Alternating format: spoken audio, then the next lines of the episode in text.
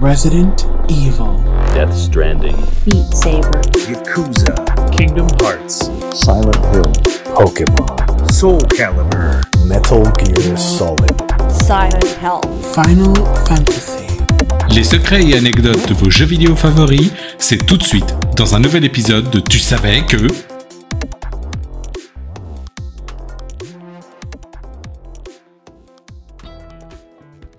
Bonjour et bienvenue dans ce nouvel épisode de Tu savais que...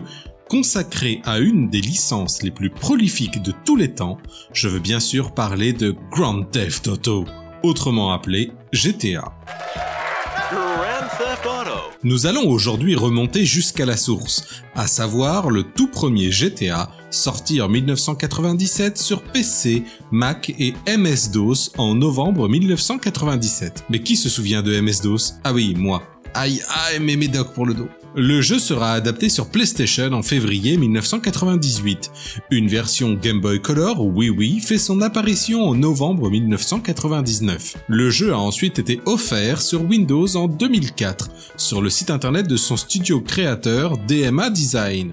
Vous pensiez qu'il s'agissait de Rockstar? Non, non, à cette époque, Rockstar n'était que l'éditeur du jeu. Non, mais ensuite, dans l'histoire, DMA Design deviendra Rockstar North et Rockstar Games l'éditera. Donc oui, c'était pour vous faire peur, mais c'est bien Rockstar qui fait le jeu.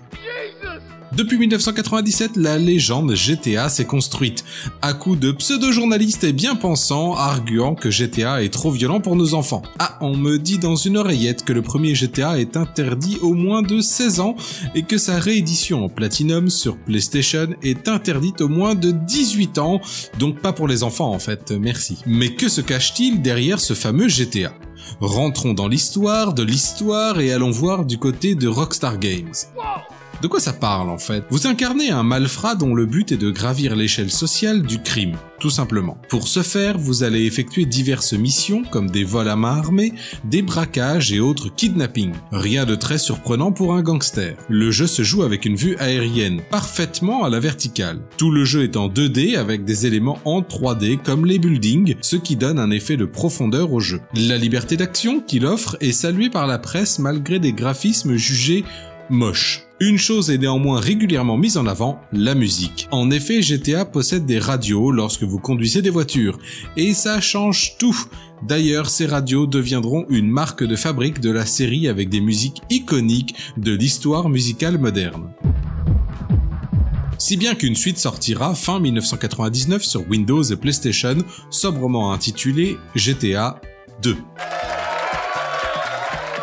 Comment ça a été créé en fait? Comment qu'on fait pour faire un jeu GTA En 1995, Dave Jones, le papa du studio DMA Design, planche sur un jeu nommé Race and Chase, qu'on pourrait traduire par course-poursuite. Vous incarnez un policier qui peut piloter toutes sortes de véhicules dans trois villes différentes.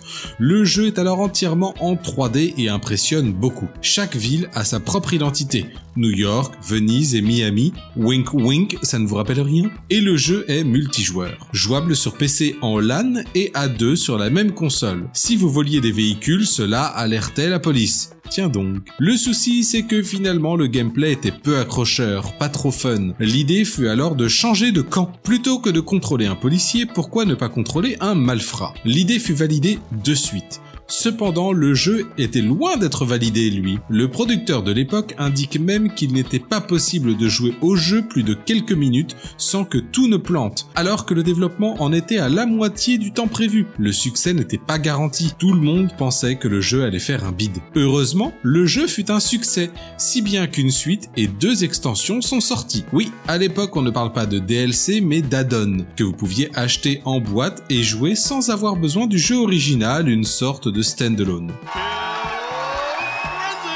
Quelques anecdotes en vrac maintenant. Sur la boîte du jeu aux États-Unis version PC, la plaque d'immatriculation d'une voiture est un code pour avoir vie illimitée. Il s'agit de 6031 769. C'est cadeau. L'idée de changer de point de vue, de passer d'un policier à un gangster n'est pas totalement due au fait que jouer un policier était ennuyeux. Cela vient aussi d'un bug. Lorsque vous étiez pourchassé par des voitures de police, plutôt que d'essayer tranquillement de vous ranger sur le bas-côté pour vous arrêter, les voitures essayaient carrément de renverser la vôtre, de la virer de la route. Cela a beaucoup plu aux testeurs. Il fut donc suggéré de jouer les bandits. Le grand building sur la jaquette n'est rien d'autre que la Trump Tower de New York. Le jeu a purement et simplement été banni au Brésil. Il a été estimé que les enfants ne devraient pas pouvoir jouer à des jeux comme ça. Interdit au moins de 16 ans, hein. Puis 18 ans, des enfants. Tout ça, tout ça, encore une fois. Pendant son développement, le jeu possédait un système de score. Plus vous faisiez des missions ou des mauvaises actions, plus votre score grimpait, et cela vous permettait de débloquer les zones suivantes.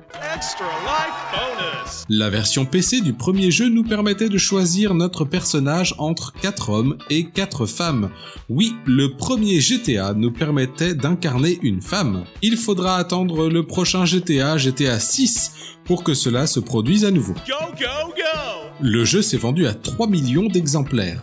Un score absolument énorme en 1997, un succès inattendu et fracassant. Une des stratégies marketing pour vendre GTA était osée et a fonctionné. Ils se sont servis d'un tabloïd pour avoir des articles sur le jeu et créer eux-mêmes des controverses. Du coup, le bouche à oreille a fonctionné, les gens adorant les potins et autres ragots, et le jeu eut une publicité exceptionnelle, ce qui fait polémique fait vendre, c'est connu. Voilà, je pense que vous en savez suffisamment sur le premier GTA pour briller en soirée. Je vous retrouve le mois prochain pour un nouvel épisode de Tu savais que... À bientôt